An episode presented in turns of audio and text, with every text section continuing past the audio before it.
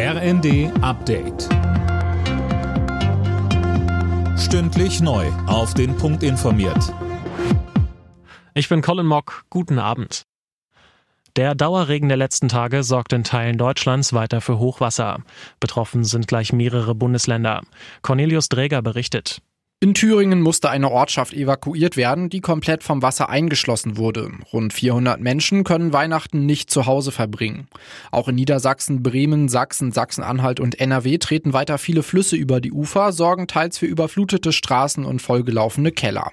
Eine Sturmflutwarnung für die Nordseeküste wurde inzwischen wieder aufgehoben.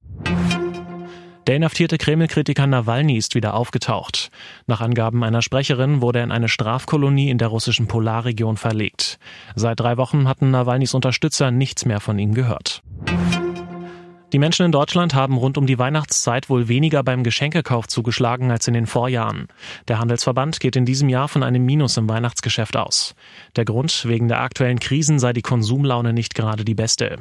Zu den beliebtesten Geschenken in diesem Jahr sagt uns Stefan Gent vom Handelsverband. Klar, wenn Sie jetzt Juweliere nehmen, die nehmen über 25 Prozent ihres Jahresumsatzes in diesen beiden Monaten November und Dezember. Das klassische Buch steht hoch im Kurs. Bei den Spielwaren sind es übrigens Brettspiele, die auf einmal wiederentdeckt werden, wo wir so ein bisschen Nachteil haben, wo das nicht so gut läuft, ist der normale Bekleidungshandel und Schuhe.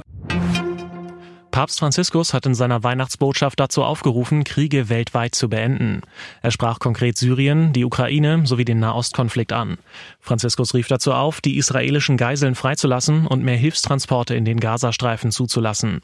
Anschließend spendete der Papst den traditionellen Segen Urbi et Orbi. Tausende Menschen waren zu der Weihnachtsansprache des Papstes auf den Petersplatz in Rom gekommen. Alle Nachrichten auf rnd.de